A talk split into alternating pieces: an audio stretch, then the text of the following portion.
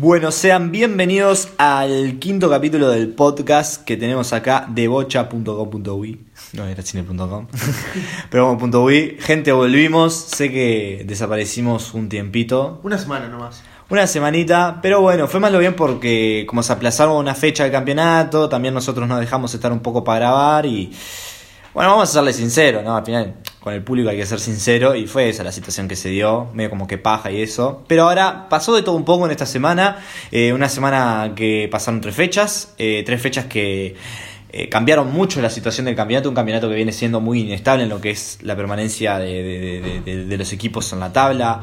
Y, bueno, comentarles más que nada lo, lo, que fueron estas tres fechas y lo que se viene ahora con lo que queda del campeonato, poco y nada, el campeonato está a punto de terminar. Y bueno, también comentar un poquito lo que va a ser la participación de los grandes la Libertadores. Sí, sí, este, me parece que lo mejor va a ser este arrancar comentando un poquito la tabla, justamente, y después a partir de ahí empezar a comentar qué nos parece cada equipo y su situación. No sé si, si, si estás de acuerdo. Sí, sí, este, comentar un poco cómo, cómo viene la tabla de posiciones y, y, bueno, hacer un análisis principalmente de los dos grandes que, que algo que va el tema. Bueno, recordemos que para esta fecha 12 todos tienen 12 partidos jugados, menos Rentista y River que les quedan 70 minutos por jugar en el Saroldi. Sí. Un partido que va a definir muchas cosas. Sí, es muy importante para definir quién va a quedar primero en el campeonato, para lo que queda. Este, así que estar atentos, eh, ya saben, por Bocha lo vamos a transmitir el partido, eh, a lo que va a ser ese Rentistas River y que posiblemente eh, dé mucho para hablar. Sí, bueno, les comento un poco acá la tabla por eso, por todo lo que decíamos. Nacional está primero con 23, Rentistas está segundo con 21, Cerro Con un partido menos. Con un partido menos, justamente. Cerro Largo tercero con 20, Wander cuarto con 19, después Torque 18, Deportivo Maldonado también tiene 18, Peñarol 17, ya ahora voy a hablar. Liverpool 16, Defensor 15, Fénix 13, Progreso 13, Plaza Colonia 13, River 11, Danubio 11, Boston River 11 y Cerro Largo 10. Estos últimos tres son los que están complicados. Cerro Largo no, Cerro, Cerro. Sí, cerro, justamente, justamente. sí, sí. sí, sí. Este, sí, una tabla que, a ver, viéndolo con un análisis, ¿no? Eh, así paviando la diferencia eh, entre el primero y el último tampoco es muy abismal. No, es, cierto, es cierto que, está apretado. No es que, Nacional está recontra despegado como puntero, todo lo contrario.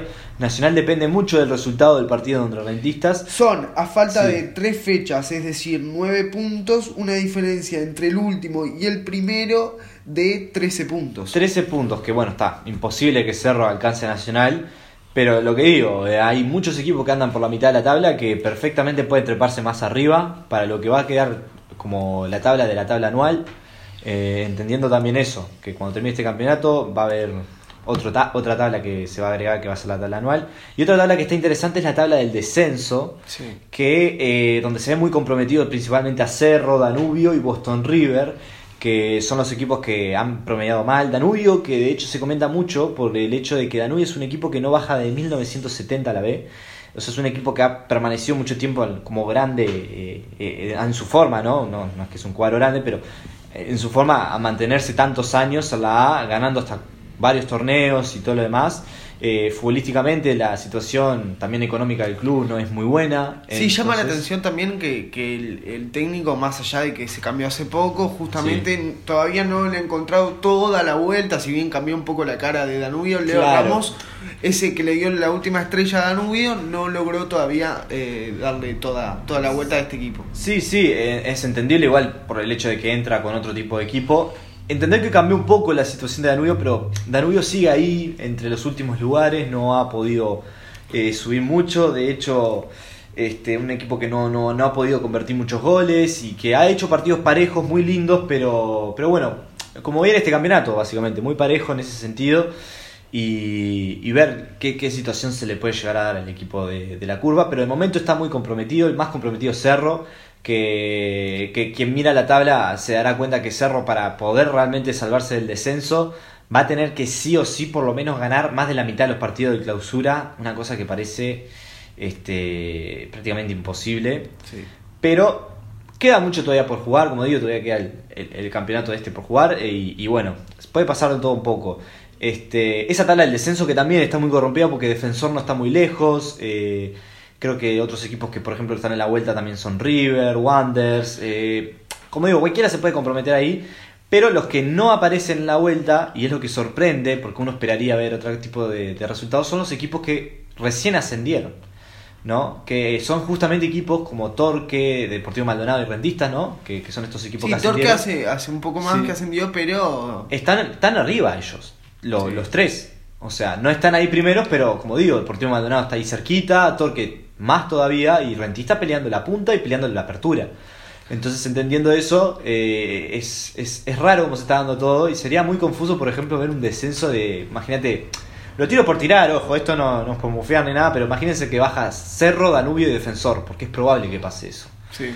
Va a depender mucho de la situación de, de los equipos. Defensor, como digo, no ha levantado un poco más en estos últimos partidos, pero queda mucho por jugar, la verdad. Entonces eh, se puede dar de distintas maneras. Es muy llamativa igual, de todas formas, esa tabla. Sí, voy, voy a repasar un poco los resultados de, de esta última fecha. Sí. Lo voy a hacer desde eh, el último hacia el primero que se dio, porque del primero, es decir, el, el partido de, de Peñarol es el que voy a terminar hablando. Nacional 2, Danubio 0, Boston River 1, Defensor 1. Este, este es un, un resultado que comprometió mucho a Defensor ahí Sí. abajo. Después también lo mismo con Cerro pasa que perdió 1 a 0 con Deportivo Maldonado. Rentistas y Fénix empataron 1 a 1. River vuelve a perder 2 a 1 con Liverpool. Cerro Largo le gana 2 a 1 a Progreso, este un resultado importante. Sí. Eh, pierde Wanderers otra vez Eh, con Plaza Colonia 2 a Haciendo 1. un paréntesis lo de Cerro Largo. eh, justamente, ¿no? Aparece Cerro Largo como esta figura eh, también peleando ahí en la vuelta. Cerro Largo que estuvo todo el campeonato ahí medio en la vuelta, como que cayó un poco, pero vuelve a, a lo mismo, ¿no? Vuelve a, a intentar recuperar la punta. Un equipo que sabemos que, que subió, ha estado siempre peleando. Y no sorprenderse si Cerro Largo puede llegar a ganar algo este año, porque la verdad, muy bueno el conjunto Arachán. Sí, que además de estar mostrando una, una virtud como equipo. Porque que está es- tercero ahora Cerro Largo. Sí, sí, que siempre, además, este, una, una idea de juego muy clara, muy ofensiva, muy linda. Además de eso, ahora está mostrando algunas este, individualidades, como lo es Enzo Borges, que está Sí. destacando muchísimo en este campeonato. Sí. Volvió a anotar en esta última fecha. Y bueno, lo que les contaba, eh, Peñarol 0 a 0 empata con Torque. Y acá se me va toda la tranquilidad Sí. que vengo mostrando en este episodio. Eh, vengo mostrando una tranquilidad de estar, viste, agregando Sí. un poco de... Se viene el palo a Saralegui. Se viene, se vienen varias cosas. Primero, cuando no sé si, si se acuerdan en el último en el último episodio yo les dije, ojalá venga acá y les diga, Salalegui está invicto en lo que va del campeonato. Y eso es Sí. cierto, Salalegui está invicto, no Sí. perdió. Eso es una cosa que te podría rescatar si no estuviéramos hablando de un cuadro como Peñarol. Claro. Este, pero ya que estamos hablando de, de, de uno de los cuadros más grandes del, del Uruguay y de Sí. América, porque así Sí. tendría que ser, porque así lo marca la historia, Sí, sí, marcar bien la grandeza, ¿no? sí, eh, tal cual. Y bueno, no, no, no creo que el estar invicto esté marcando ninguna virtud para Peñarol. Después de eso, hay una cosa muy, muy, porque pasaron varias cosas. En este último partido con Torque es donde tengo varias cosas eh, para decir y varias cosas para entregar. ¿Cómo se vio? A ver, eh, Saralegui planteó contra Torque un primer tiempo con un equipo totalmente suplente, Sí. aprovechándose de los cinco cambios que puede hacer.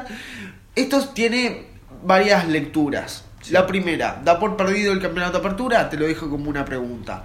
La segunda, estaba guardando gente para el partido que se viene mañana. Mañana martes, partido que vamos a tener por bocha, Peñarol contra Colo Colo en Chile.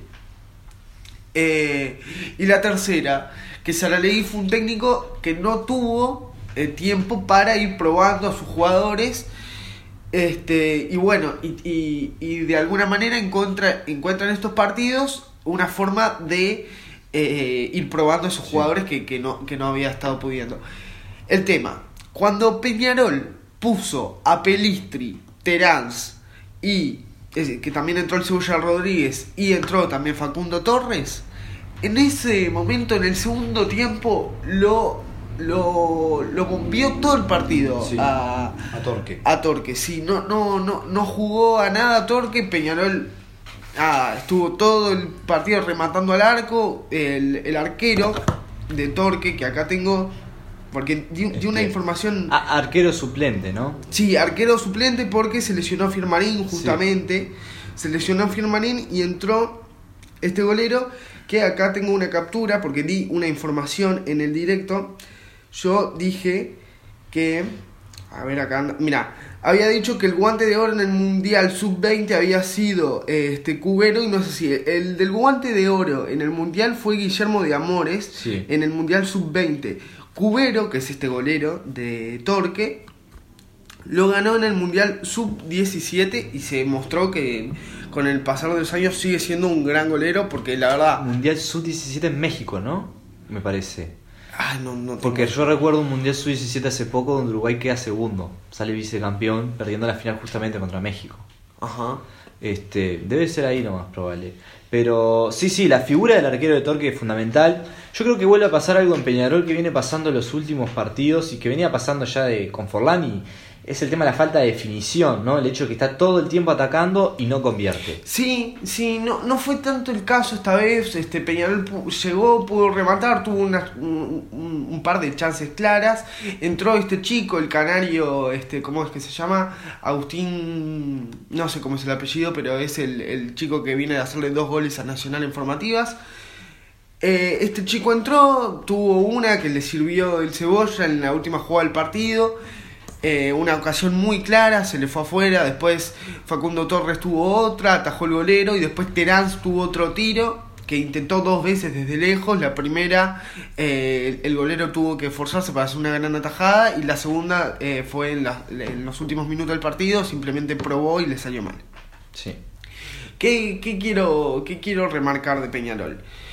Varias cosas. Primero, una de las máximas que voy a tirar. Yo te dije que iba a tirar varias máximas sí, sí, en el capítulo dicho. de hoy.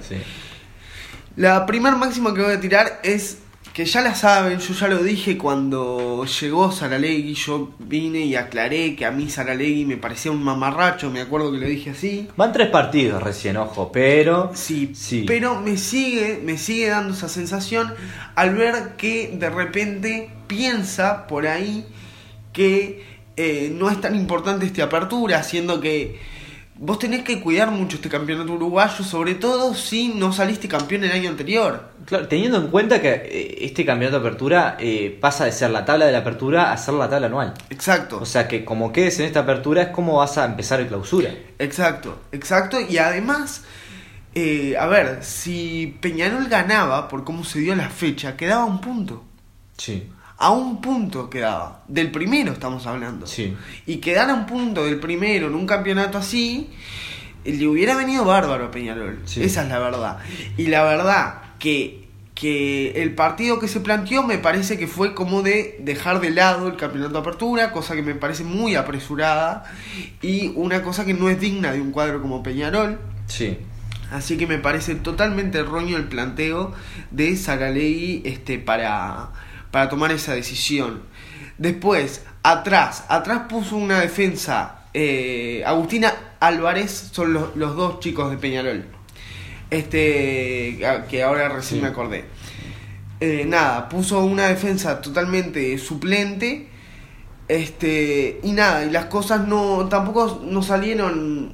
No, es cierto que Torque no, no pudo convertir, Sí. pero en el medio se sigue extrañando mucho a Guzmán Pereira, se sigue extrañando el nivel de Formiliano, este, de, de- no sé, a mí me gustaría ver, obvio, como, como a todos, eh, un nivel como el de Cachiraria, Formiliano, ese tipo de zagueros, ya no te estoy pidiendo Darío Rodríguez Claro. con esa calidad, pero bueno, sí, sí poder ver otra cosa. Algo más firme. Exacto, exacto. Y, y este y Peñarol sigue, la verdad es que sigue haciendo agua en defensa. No, no, no es una cosa, no es una cosa que Salalegui haya arreglado por completo.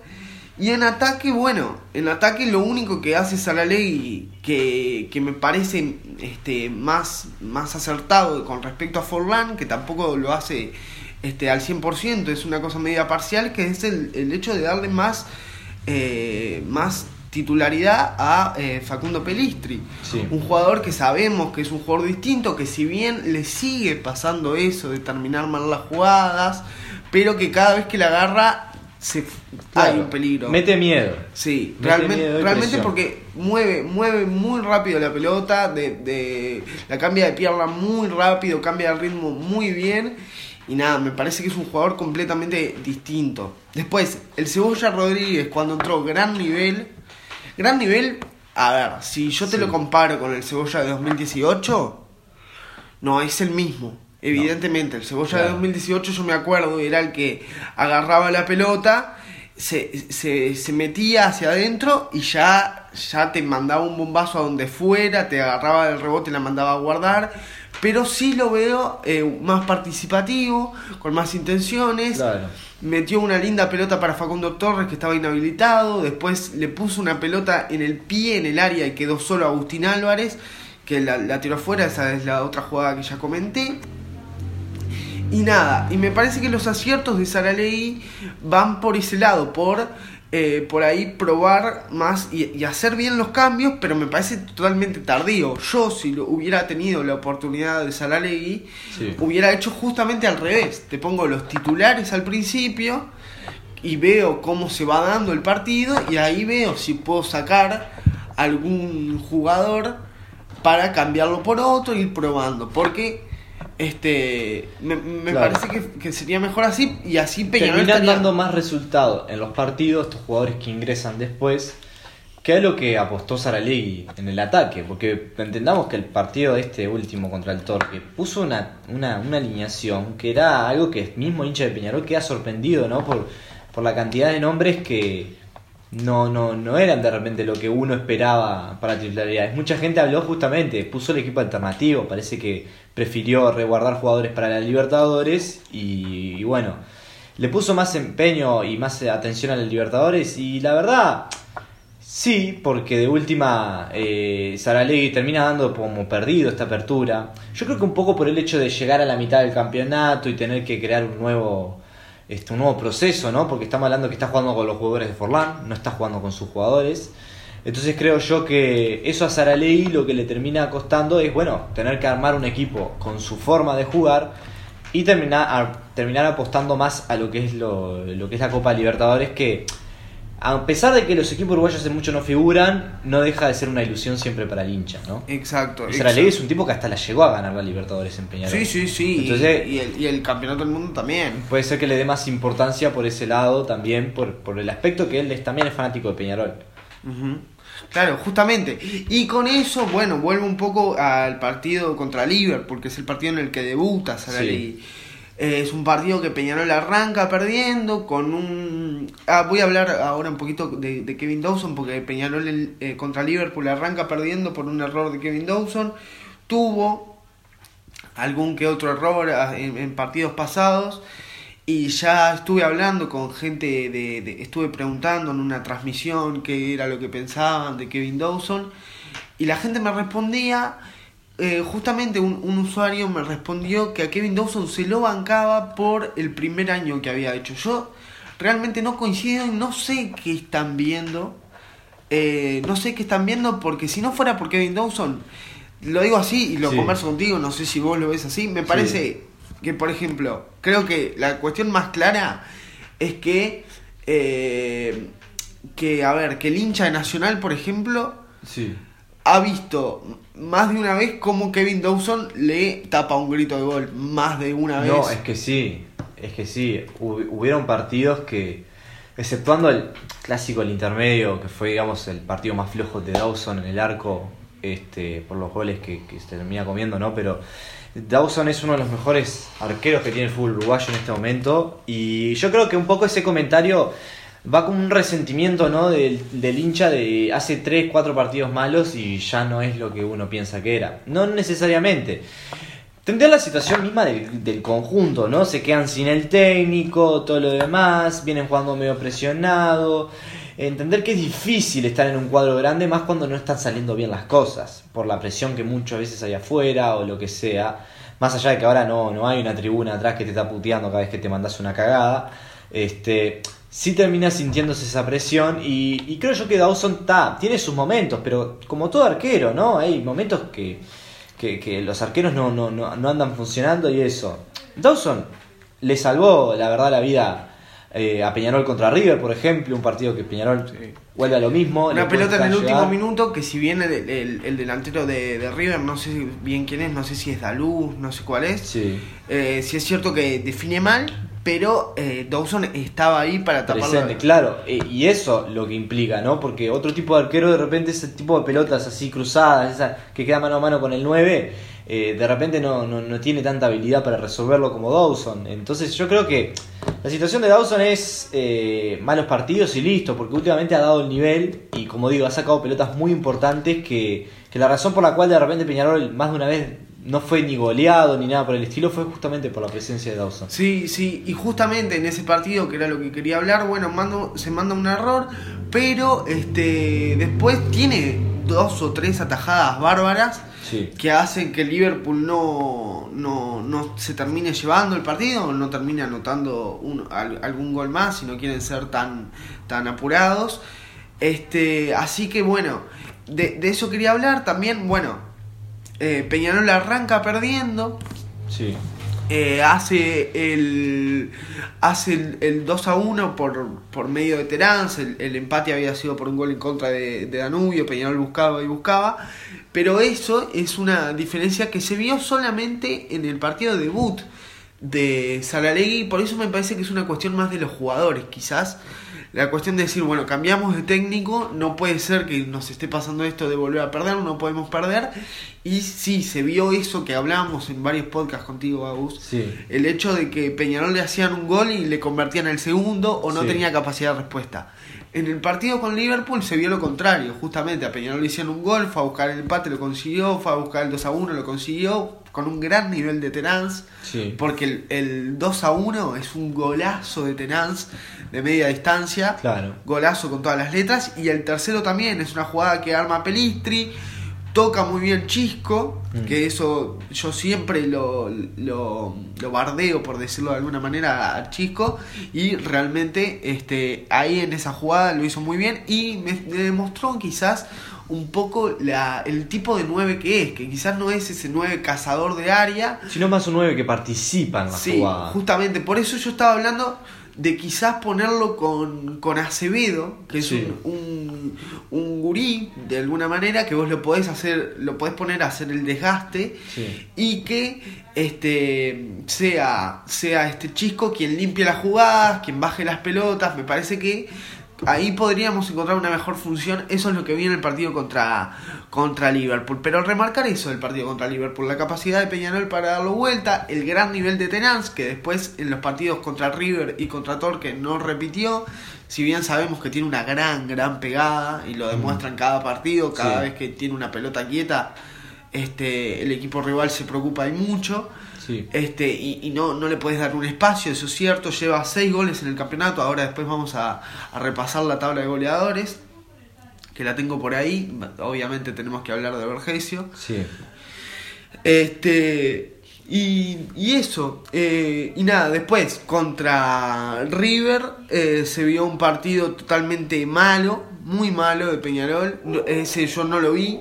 Le- lo estuvimos transmitiendo en Bocha, pero yo no, no lo pude ver. No sé si. Eh, Es que, que pasó un, detalle por afuera, ¿no? Pero eh, eh, pasó una cosa muy interesante que mucha gente quedó como indignada, ¿no? Con esa situación y es que tenemos un nuevo integrante en el equipo de, de, de, de- Bocha, este, que se encarga más de la parte de los cuadros chicos y todo lo demás, que es hincha muerte de River. Este, y, y- y decir esto, ¿no? Para que la gente no, no confunda mucho lo que pasó. Eh, no es que había un bolso transmitiendo el partido y era re antimancha pidiendo que lo goleen a Peñarol y todo lo demás. No, no, no. Estamos hablando de un hincha de River que estaba transmitiendo el partido.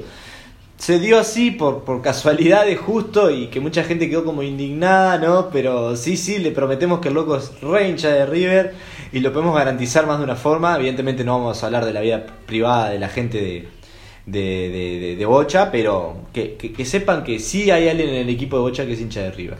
Sí, y también me das un espacio, Sí. le tengo que pedir yo disculpas a toda la hinchada de Nacional que nos sigue. Eh, hubo alguno que se enojó y con razón.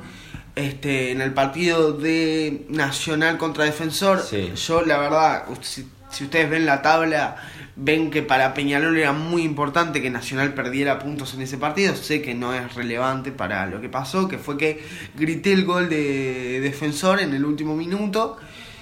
Nada, tampoco fue una cosa desaforada, pero sí, me salió de adentro y lo grité y no estuvo bien. Le pido disculpas a toda la, la hincha de Nacional que nos sigue. Por supuesto, les digo, son bienvenidos en todas las transmisiones y estamos intentando cambiar eso este, cada vez más. Cambiar eso y, y bueno, no, no creo que haya quedado malos términos, son cosas que, que a veces pasan en la vida, ¿no? Que uno grita en el momento inadecuado, pero este, creo que al final de cuentas entender por dónde va la situación, entender que nosotros cuando transmitimos los partidos lo estamos transmitiendo dentro de una casa, es como que nosotros estamos viendo el partido en simultáneo que lo transmitimos, no es que lo importante para nosotros dar el partido, sino más, más lo bien verlo, la experiencia del partido, comentarlo, este, mucha gente que de hecho le gustan nuestros comentarios, este, pero poco estamos aprendiendo esas cosas, ¿no? Nosotros empezamos hace poco, ya llegamos a los 3.000 seguidores, muchas gracias por eso, de hecho. Eh, y, nosotros de a poquito estamos empezando en esto y, y nada, eh, remarcar que, que vamos corrigiendo cosas y otras cosas las vamos a intentar mejorando. Este, sabemos que hay comentarios positivos y negativos y, y bueno, de a poco mejorar lo, lo, lo que es la parte de transmisiones, que es lo que le ha dado mucho fruto a la página. Este, ¿Alguna cosita más para Peñarol para comentar? Sí, de Peñarol, varias cosas más. Ahora jugamos con Colo Colo, ahora voy a repasar cómo viene Colo Colo este, para el partido de mañana. Sí. Eh, varias cosas también. Bueno, esto remarcar esto de que me parece que Saraley no cambió mucho en el equipo, me Sí. parece que el equipo sigue teniendo las mismas falencias. Sí. Y también es un poco lógico porque es en poco tiempo de trabajo con los mismos jugadores. Este, y nada. Y eso, me parece también que estuvo, estuvo muy mal planteado el, el partido contra Torque, porque hubiera sido un partido que nos hubiera servido mucho este, para colgarnos en la punta y quizás darle alguna presión, tanto a rentistas como a Nacional, y, y- y nada. Y, y el campeonato, si no se hubieran perdido esos dos puntos, no estaba para nada perdido, entonces me parece una. Una, Sí. una, una equivocación muy grave el hecho de haber este, desperdiciado esa oportunidad, más allá de que cuando se vio que Peñarol estuvo, o sea, apretó el acelerador a fondo, Más sabiendo que el partido de, de- de contra el Torque es un partido que el hincha de Peñarol lo, lo- lo tiene eso más también. con más ganas todavía por el hecho de, de- de no haberle todavía ganado al Torque. Este, creo que es algo que le pesa al hincha de Peñarol. El Torque sabemos que es un equipo que aparece y como digo, no, Torque es un cuadro mantenido, no, no nos tiene que sorprender si, si de la nada te gana un campeonato o lo que sea, porque como digo, es un cuadro que nunca le va a faltar la plata.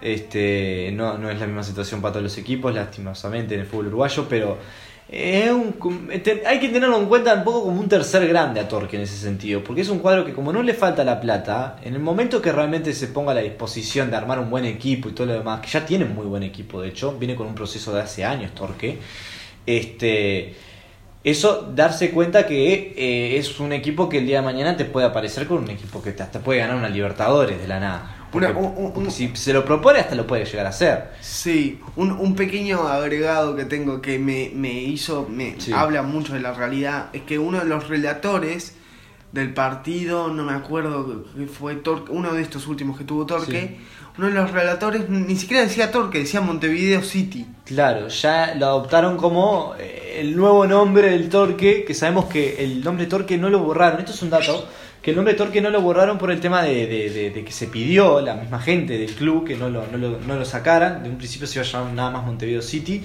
Eh, y sí, remarcar eso, ¿no? Que el Torque es un cuadro que, como digo, ¿no? Es un cuadro mantenido, es un cuadro que tiene esa característica. No deja de ser un cuadro futbolero, que en mi opinión es un cuadro que juega muy lindo y tiene sus cosas. Y, y bueno, eh, es un cuadro que también anda arriba, peleando, eh, que va a dar mucho de hablar todavía en este campeonato y lo que se viene. Entender que, eh, antes de que continúe con lo de Peñarol, eh, este campeonato lo puede ganar cualquiera. O sea, de los que están arriba hay como 5 o 6 equipos que es probable que lo ganen el campeonato.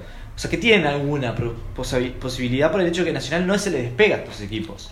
Y entendiendo que ese campeonato está medio peleado, lo puede ganar Cerro Largo, lo puede ganar Wander, lo puede ganar Torque, hasta Deportivo Maldonado, hasta la vuelta. Es un campeonato peleado, entonces este, para Torque también terminan siendo puntos perdidos esto, a pesar de que empatarlo un grande eh, de visita siempre es muy complicado. Este, Torque al final también siente ese empate de alguna manera. Sí, bueno, voy a, voy a dar esta información que me parece muy, muy relevante, lo estábamos hablando este, con el micrófono apagado con Agus. Es que, bueno, el partido que tuvo, el último por Libertadores que tuvo Colo Colo fue el 11 de marzo contra Atlético Paranaense y le ganó 1 a 0. Pero lo relevante de esto que fue el último partido que ganó.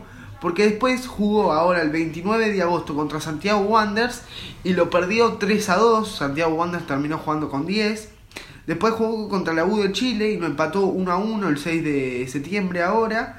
Y ahora el 9 perdió contra los Higgins 1 eh, a 0. Así que nada, después jugó el 12 también contra Unión La Calera y eh, empató 0 a 0. O sea que viene sin ganar. Viene con una racha negativa. negativa. Este, esto no, no le dice a Peñarol que necesariamente va a tener alguna oportunidad, pero sí por ahí Saralegui si se puso a estudiar un poco el equipo de Colo Colo va, va a poder darle de repente algo de pelea, la verdad. Sí, ojalá, ojalá, bueno, Peñarol este, tiene que ganar por justamente esto, porque si es que eh, dejó de lado el campeonato de apertura por este partido, realmente ahora el equipo está ya en previa deuda con, con, el, con, el, con el hincha. Y nada, tiene que ganar este partido para revertir un poco la, la situación. Yo creo que si se gana bien y se gana lindo en la fase esta de, de Libertadores, me parece que el, hincha va, a ir cambiando un poco todo el ambiente que hay en Peñarol que podría estar muy bueno, ojalá que pueda pasar. Antes de pasar a Nacional, cortito, te voy a tirar las dos máximas. Saralegui, vende humo, ya me parece, ya lo dije. ¿Lo voy a terminar echando? Eh, no lo sé. va, va, a depender mucho de estos resultados que vienen, ¿no? Sí, pero me parece, sí, pero me parece que no va a lograr buenos resultados. Eso lo digo que quede grabado. Y lo segundo es que Nacional va a ser campeón de la apertura. Te dejo que ya, ya nos mufió, ya nos mufió, ya nos mufió. Este, bueno, para hablar de Nacional, fuera lo que dijo el, muchacho este, evidentemente sí, es, probable esa máxima porque Nacional en este momento es el puntero, Nacional en este momento eh, sí es muy importante este partido que se viene entre semana contra Rentista, pero es como digo, ¿no? ganar al final un campeonato depende más de uno que del otro este, más allá de que el resultado que de este miércoles va a determinar realmente la permanencia nacional en la punta. El River Rentista, ¿no? El River Rentista. Sí, sí, estoy, el, River Rentista que se viene este miércoles y, bueno, pero Nacional ahora otro enfoque, ¿no? Eh, primero comentar lo que han sido estas últimas tres fechas. Eh, primero el partido contra Cerro, un partido que básicamente Nacional lo dominó. Que Cerro dio mucha pelea en el primer tiempo, que uno esperaría ta, que, que, que Cerro iba a intentar algo, que que, hasta logra empatarle en un momento el partido Nacional que arranca ganando 1 a 0. Eh, pero como digo, Cerro un equipo muy débil en la defensa, que mismo nosotros lo comentábamos, ¿no? El hecho de, que la defensa de Cerro el otro día en el partido parecían conos, porque es impresionante cómo Nacional le, hacía la jugada de pizarrón. Ni siquiera le hacía la jugada como que va media como Viste, como que siempre sale media entreverada. Salía tal cual planificado. Claro, sale como si estuvieran entrenando prácticamente.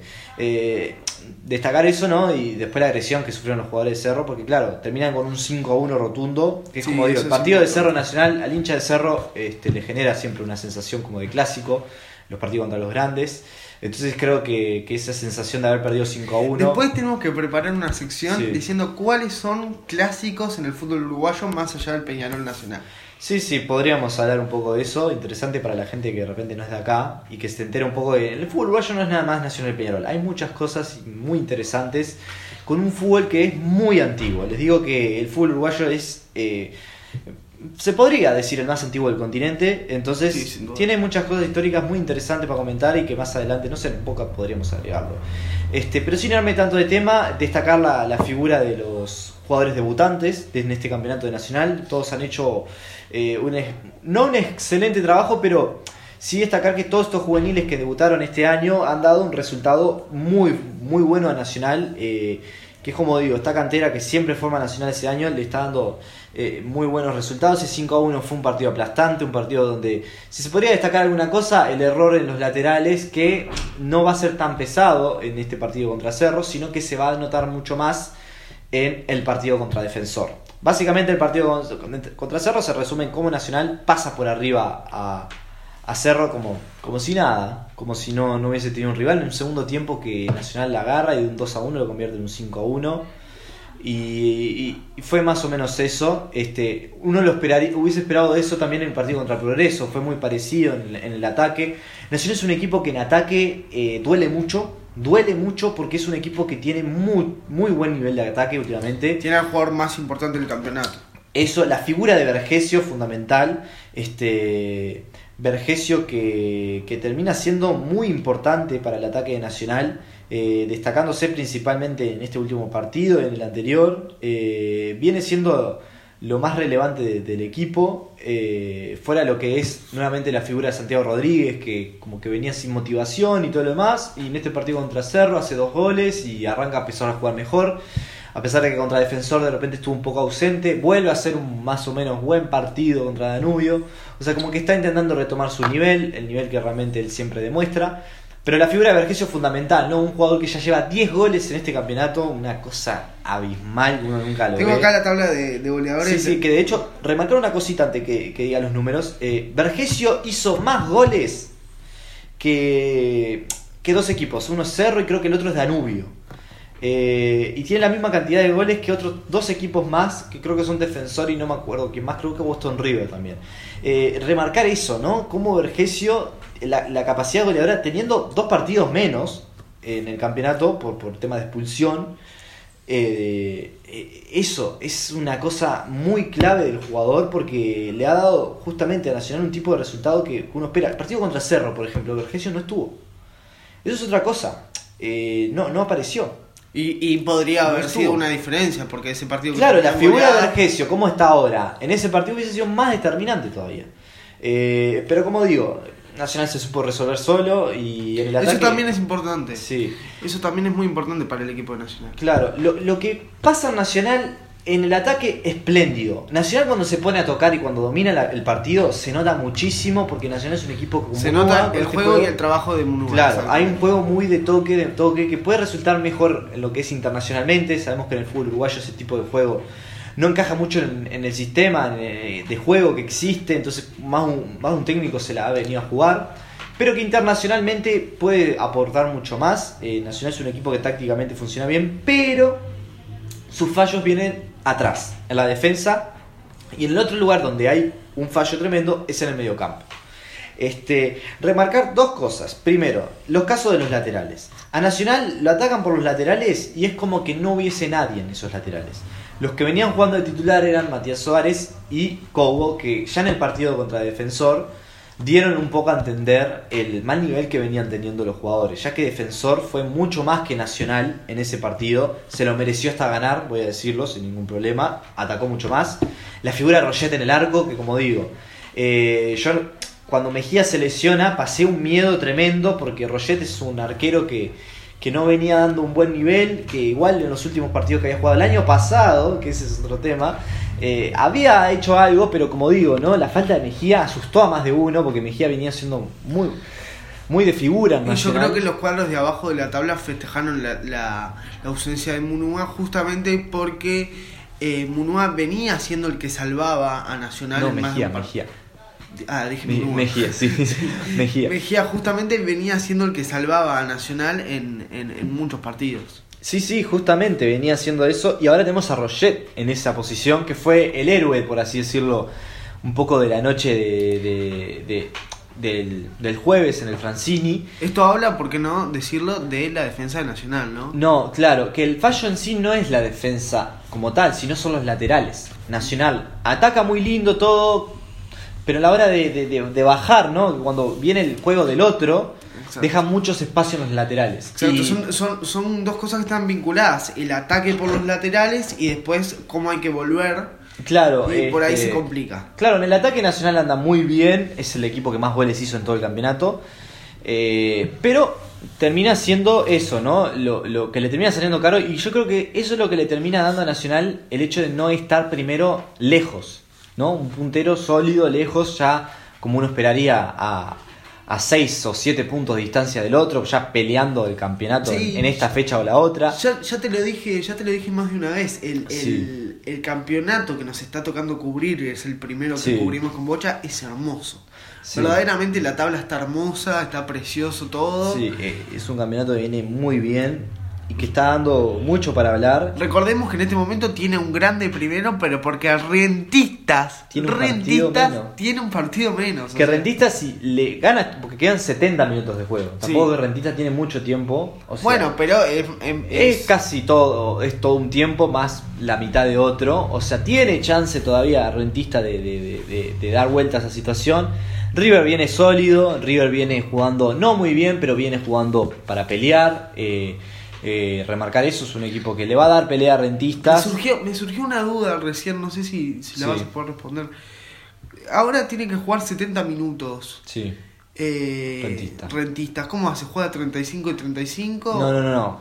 El partido empieza por donde, donde se Ah, juega. ok, o sea- Y aunque queden 5 minutos para que arranque el segundo tiempo, eh, para que termine el primer tiempo, se termina ahí y se hace el entretiempo. Ah, ok. Eso, eso es por temas de, de, bueno, sí, de, de, de- de- de las reglas, ¿no? Mismo cómo funciona, que el partido de fútbol es así, funciona con el esquema de 45-45 y eso no cambia nunca. Es más, si se suspende el partido faltando un minuto para que termine el primer tiempo, lo mismo. Sí que- Se juega ese minuto y después los 15 minutos de descanso. Exacto, que, que- y pasó una vez en Alemania, me acuerdo, en el segundo tiempo, faltaba un minuto para que termine, lo tuvieron que suspender Y se, y se tenía que y se jugar jugó después. otro día ese minuto.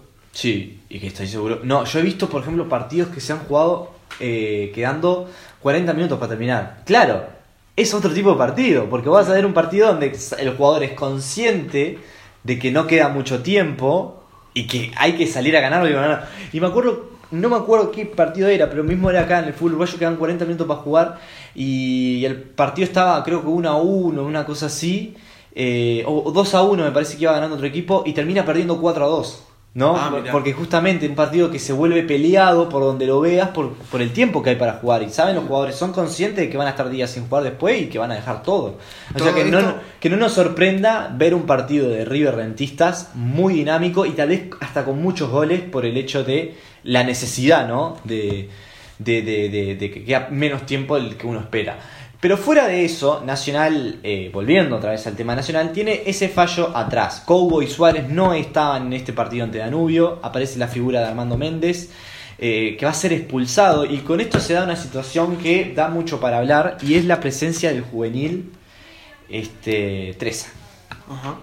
Eh, un pibe que la verdad, que cuando debutó dejó mucho que desear, pero dio a entender algo que es algo que eh, es muy atrayente siempre en el fútbol. Es un jugador muy, muy rápido. Muy rápido y con mucha capacidad de reacción. Y eso se va a ver principalmente en el primer gol de Nacional a los 40 segundos. Una pelota que Danubio la tiene atrás, se come una presión fuerte del ataque de Nacional, pierde la pelota y Treza es el encargado de ejecutar ese centro que va a terminar siendo el gol en contra de Domínguez.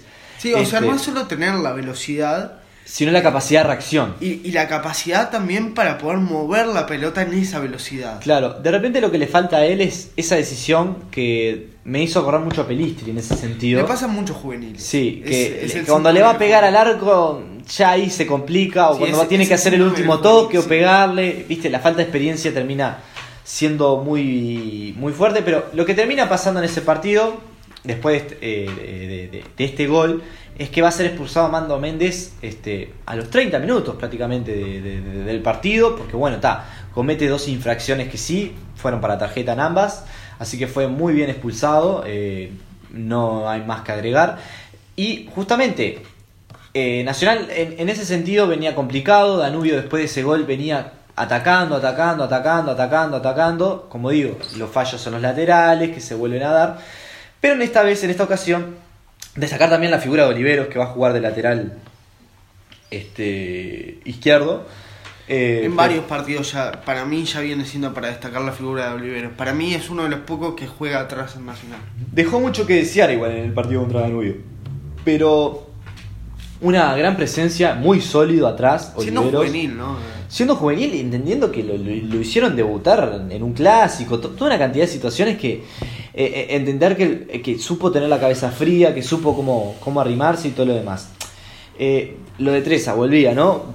Pasa a jugar de lateral cuando Nacional queda con 10. Una y cosa esto para agregar sirve. instantáneamente que Nacional queda con 10, Danubio queda con 10. Sí, sí, instantáneamente no, Danubio tuvo su buen tiempito, o sea, diría 10 minutitos, una cosa así, todo para justamente generar eso de buscar ir a, buscar el empate, pero le expulsan un jugador. Y esto termina siendo lo que genera, ¿no? Que, que el partido vuelva a ser lo mismo, pero ahora 10 contra 10. Entonces termina este primer tiempo, un partido donde Danubio atacaba más, Danubio estaba más fuerte, Danubio parecía más, pero que arranca distinto. Arranca como un partido como había comenzado y Nacional jugando con un esquema distinto en el ataque. Vuelve a aparecer la figura de Vergesio y termina siendo lo determinante, ¿no? Hace una jugada colectiva ahí entre él y Santiago Rodríguez, una pelota pellizcada que, bueno, un lindo gol, la verdad, el que lo ve dice una buena definición, como cómo pasa el defensa antes de quedar solo contra el arquero y definirlo, la verdad, uno de los goles más lindos de Vergesio en este campeonato, porque todo el mundo decía, no, hace goles, pero los hace así de garrón. Más allá de que yo opino que un 9 que hace ese tipo de goles es un 9 que es útil porque es un 9 goleador, no deja de serlo, porque ese tipo de goles de garrón, dominar esa presión en el área, habla muy bien del jugador, pero lo que hizo en este gol eh, fue lo que termina sentenciando el partido, porque después de eso Danubio intenta volver a buscar ese partido, pero ya complicado, ya entendiendo que iba perdiendo 2 a 0 y más o menos cuando faltaban 10 minutos para el final es como que el partido murió y ya termina con ese 2 a 0 rotundo a pesar de un poco de la presión arriba de Danubio. Exacto, eh, voy a aprovechar que volviste a hablar de Vergesio para decirte ahora sí la tabla de goleadores que me la pasé antes. Eh, Gonzalo Rubén Vergesio lleva 10 goles, después Enzo Araciel Borges, que sería Enzo Borges eh, Couto, con 7 goles, después Terans tiene 6, mirá qué lejos, Vergesio de Terans. ¿no? Son 6 contra 10, el goleador de Peñanol y el goleador de Nacional. Y después vienen una cantidad de jugadores con 5 goles, empezando por Mauro Franco. También podemos verlo a Juan Ignacio Ramírez Polero. Y nada, un, montón de, jugadores más que tienen 5 goles, 4.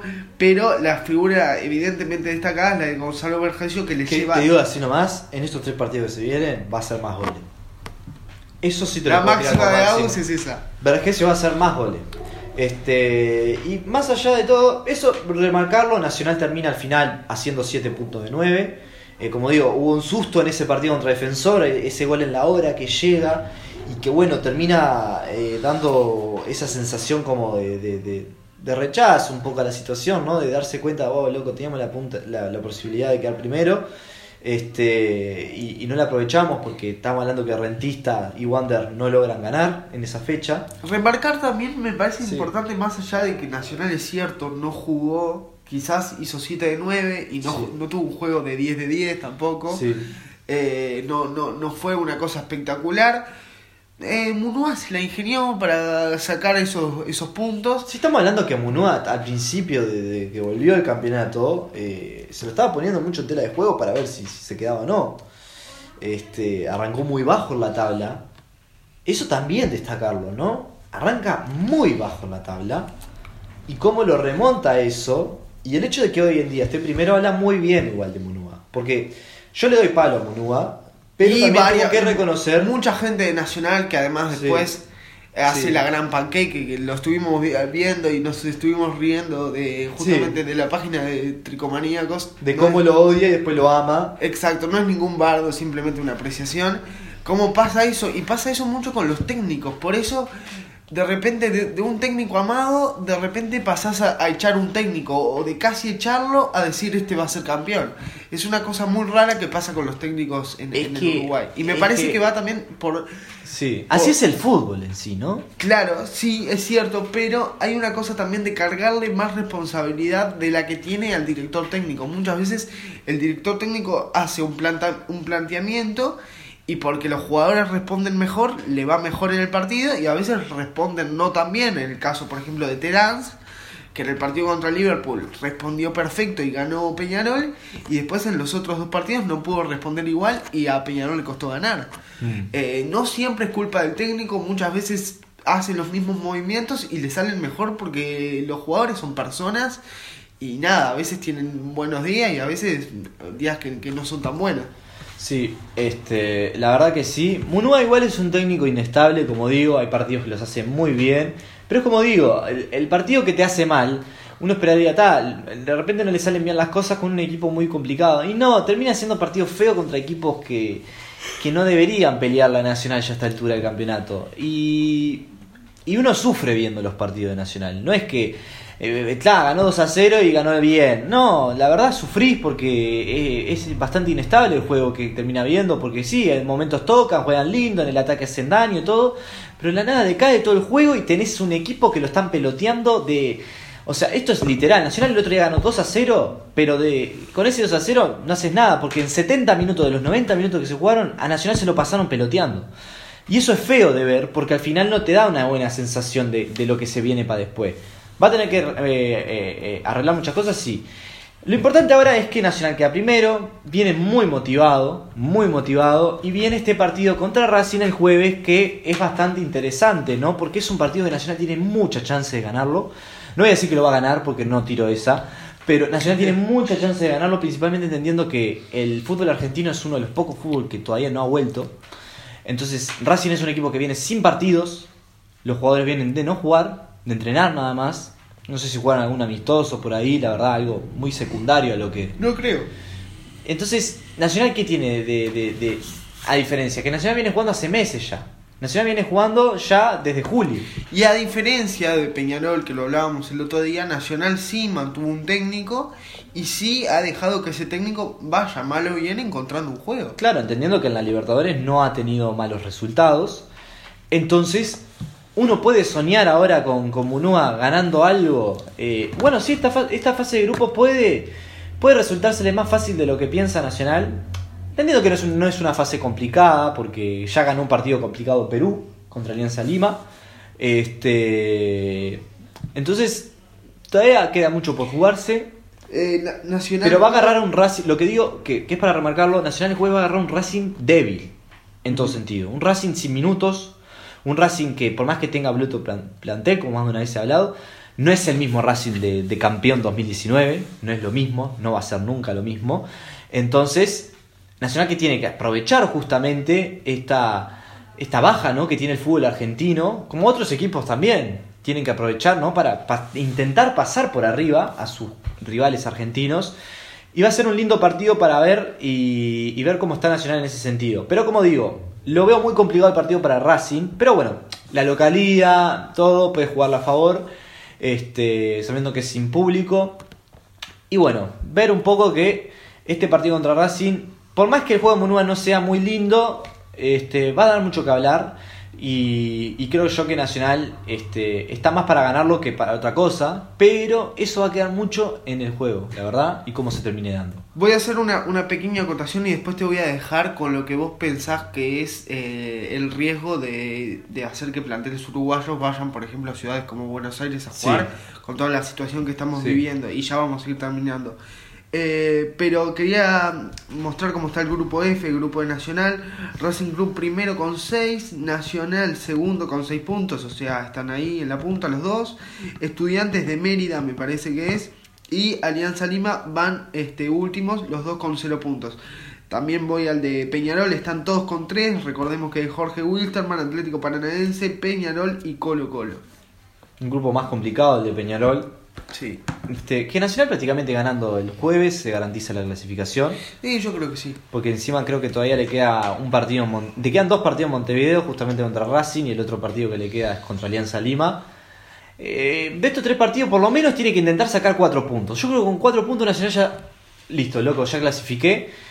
Este, y que va a ser muy determinante. Si queda primero o no, al final creo que los octavos se van a terminar sorteando. importante para Peñarol también, que me, olvidé de agregarlo, importante para Peñarol pasar de fase con todo lo que viene significando en los últimos años. También eso, ¿no? Este, creo que está también esa presión en Saralegui. Tal vez por ahí viene la cosa, ¿no? Del hecho de no haber peleado tanto el partido este como diciendo, bueno, pero puede ser que el clausura lo pueda retomar y, y que lo pueda pelear.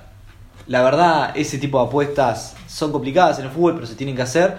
Y que de repente el hincha del piano se va a sentir más satisfecho ahora mm, viendo eso, ¿no? ¿Sabes por qué me hizo ruido? Porque me dio toda la intención que a Torque, justamente por todo lo que hablábamos del rival especial que es para Peñarol Torque, me pareció que con un poquito más, con un poquito más de poner algún jugador más, puede ser Facundo Torres, puede ser Pelistri, puede ser Terán, poner alguno de esos desde el arranque, ya se le ganaba, encontrando un poquito más de juego un 1 a 0, Peñarol se llevaba y era otra cosa. Pero bueno, la verdad se empató, se empató igual que contra River. Eh, nada, eso. Y, y nada, ahora sí te dejo que hables de lo que vos pensás que es el, el riesgo de llevar a, a equipos uruguayos a jugar a ciudades como, como la capital de, de Argentina. Sí, eh, no sé si están enterados de la situación, pero Argentina es un país que tiene más de, mil, de 500.000 contagios de coronavirus. Eh, son los números que bueno han dado oficialmente el gobierno argentino. Eh, Buenos Aires es una ciudad con muchos infectados, la mayor de todo el país. Este, manejan cifras, creo que son más de 100.000 los infectados Yo- que hubieron en- digo, vos- vos seguí en Buenos hablando. Aires.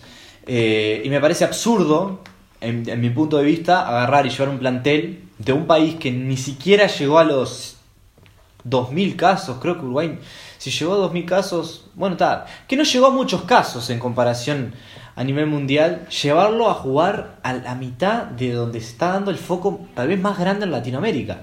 Entonces, ¿cuál es la necesidad? Mismo la Conmebol habló de esto y dijo que no había necesidad realmente de jugarse los partidos en las ciudades correspondientes, ni siquiera en el estadio, que podían perfectamente jugarlo en otra parte de Argentina.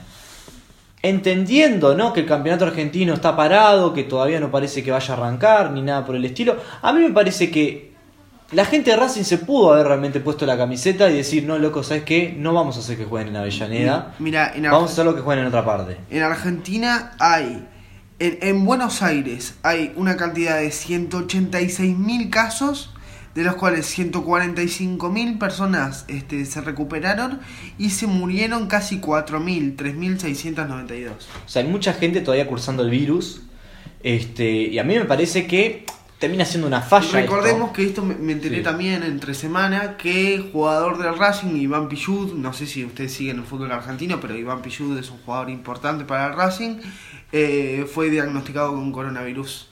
También eso, ¿no? ¿Y qué haces con un plantel que, por ejemplo, puede ser que hayan posibles coronavirus? ¿Lo podés dejar jugar realmente? Creo que no. También Nacional se hizo el hisopado, todos los jugadores, todos dieron negativo. Y sí, uno espera eso y la verdad, eh, lo mismo para cuando toque ir a jugar a Brasil, ¿no? ¿Por qué hay que ir a jugar a Brasil? Si en Brasil hay millones de contagios. No, no le veo la necesidad. Yo te digo, hace unos programas estábamos hablando de que la Libertadores se tendría que jugar toda en el mismo lugar. Y la verdad que sí.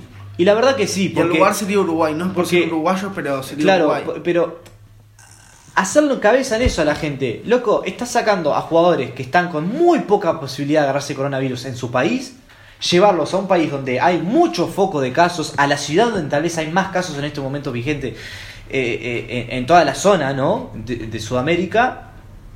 ¿Todo para qué? Para que se te vengan los 23 contagiados. Y te vengan a... Porque entendemos que el coronavirus no es un virus que nos lo tomamos joda, por algo estamos en una pandemia, por algo, por algo estamos como estamos, ¿no? Vienen esos 23 contagiados y empiezan a contagiar más gente. Porque van a seguir interactuando. Porque acá no hay una cuarentena obligatoria como en Argentina. Entonces a mí me parece como que una falta, ¿no? Hacia, hacia, de, de- no, mismo de la gente, ¿no? De, bueno, está. Una falta de en- sentido común. Claro, en tu país se hicieron las cosas mal, bueno, o no se hicieron las cosas mal, de repente tenés la mala suerte que son muchos y listo, se contagiaron como loco, pero tenele consideración al que viene de afuera y que no viene con mucho caso, que es muy poco probable que venga con algún caso. Entonces tenele consideración y llévalo a jugar a otra parte, no vas a jugar con público, la gente de Racing no va a estar en la vuelta, están en la de la casa, los argentinos eh, todavía no terminaron ni siquiera con la cuarentena obligatoria. Nadie va a estar en la vuelta. ¿Qué te cuesta realmente evitar Buenos Aires y llevarlo, yo que sé, a jugar a otra parte de Argentina donde prácticamente no hay casos? Este, Que en cualquier lugar de, de Sudamérica va a ser sin público el partido. eh, claro, que da igual donde jueguen. Mismo si acá en Montevideo hubieran una cantidad de casos, a mí me parecería por sentido común de que Nacional ya fuera a jugar, no sé, a Tacuarembó o algo por el estilo, ¿viste? Porque es lo mismo, lo único que tenés que tener es una cancha para que jueguen. Y con que haya un vestuario y todo lo... Ya está, loco. No necesitas ni tribuna ni nada. Y, y, y- y vamos arriba, loco. Me parece que ahí la Conmebol muy mal resolviendo el tema de la Libertadores. Eh, las fases finales sí o sí van a tener que jugarse en un país. Yo no creo que justo tampoco de Nacional, por ejemplo, ahora tiene que viajar a Venezuela. Mm. Eh, no sé si sabían, pero la situación de Venezuela cada vez viene empeorando más. No me voy a meter en los temas políticos porque esto no es un programa político, pero eh, ¿cuál es la necesidad de agarrar en plena pandemia y llevarlo a un país que está prácticamente en, en bancarrota, ¿no? ¿Cuál es la necesidad? Con, con lo que con lo que puede pasar en ese medio, ¿no? Porque ¿qué te garantiza vos cómo está la situación de Venezuela si los jugadores de, la- estudiantes de Mérida realmente están en condiciones de jugar o no? Si se hicieron los hisopados, si, si están esas condiciones habilitadas. Uno nunca sabe. Y la verdad que termina dando esa sensación, ¿no? De por qué, cuál es la necesidad de moverlos por todo el continente a todos los planteles para que vayan contagiando. Porque al final de cuentas, si te vienen 23 contagiados desde Argentina, te van a hacer bruto foco en tu país. Eso denlo por sentado. Acá en Uruguay no hay más de, de, esos casos por día, ni siquiera hay. Acá en Uruguay creo que hoy nada más subieron 5 casos. Es como... Ayer hubo un pico, igual hubieron 28. Claro, pero... Sí, pero evidentemente se entiende completamente lo que estás diciendo y, y me parece lo más razonable. O sea, que vieron eso, ¿no? 28 casos es un pico en Uruguay. En Argentina la otra vez creo que tuvieron un día 10.000 contagios. Es, es, es, es una cosa todavía mucho más macro, ¿no? Porque en un día tuvieron más contagios de lo que Uruguay viene teniendo en toda la pandemia. Eso para corregirlo, la verdad, y, ver cómo lo termina resolviendo la Comebol, no me parece, aparte sabiendo cómo es eh, ¿no? La, la, la, movida en Sudamérica, ¿no? En Sudamérica te dicen, no, se cumplieron todos los requisitos. No se cumplen, sabemos que no lo hacen, somos de acá, loco. Nos conocemos entre todos, todos somos más o menos lo mismo. Ya sabemos que las cosas no se cumplen como en Europa. Entonces, ni siquiera sabemos, estamos, tenemos nada garantizado y me parece que trasladar planteles de un lado para otro no me parece lo correcto y en mi opinión, lo digo así nomás, no está bien porque yo sé que los jugadores de Nacional y Peñarol que después van a venir de afuera no van a venir a quedarse dentro de la casa. Eso den lo presentado. Eso es cierto. Entonces, bueno. Bueno, más allá de que seguramente desde Colmebol y quizás el, el club este, les diga que tienen que hacer una cuarentena obligatoria y ojalá acaten como profesionales que son. Claro. Pero bueno. Vimos que igual hubieron muchas cosas que, que dejaron mucho por desear, pero bueno, eh, ver cómo se resuelve eso, pero está, volviendo a lo futbolístico, Nacional promete mucho, tiene chance de ganar este campeonato. El partido de Rentista River va a ser muy determinante para la definición de este campeonato. Eh, yo como hincha nacional quiero que Rentista pierda, evidentemente. El Y- partido del Rentista River lo vamos a tener mañana a 3 y media. No, mañana no, es el miércoles. Miércoles, a ver. déjame. Bueno, ya es martes, supongo. Estamos grabando esto a Claro, última hora, gente. Claro, justamente, por eso, por eso decía ahí. Sí, sí, sí. Sí, claro, el miércoles. Este también va a estar. el- Para el ustedes va a ser mañana porque Sí, no, ustedes vamos- esto sí, lo van a escuchar el martes de mañana, así que. Claro. Básicamente eso, ténganlo en cuenta y, y bueno, vamos a ver cómo terminan dándose las cosas. Eh, para bien o para mal, eh, vamos a hablar en la semana que viene de, de lo que va a ser también esta fecha que va a ocurrir y la fecha del Libertadores. Bueno, eso es todo por el programa de hoy. Nos vemos la semana que viene con todo el resumen de lo que pasó en, en la Copa Libertadores y, Y con lo que se, que se viene, porque ya la semana que viene vamos a tener en cuenta cómo va a estar la tabla ya para las últimas dos fechas. Sí, ya casi definido el campeonato. Exactamente. Pero bueno, muchas gracias por escucharnos. Si se la bancaron hasta acá, un gusto. Ya saben, síganos en la cuenta de Instagram de Bocha. Este, ya saben, compártenle a sus amigos si no tienen dónde ver fútbol en vivo y si tienen ganas de escuchar un podcast y más información o lo que sea relevante, pueden seguir a Bocha en Instagram, bocha.wi en Instagram. Exacto. Bueno, gente, nos vemos en el próximo programa. Cuídense. Chao, chao.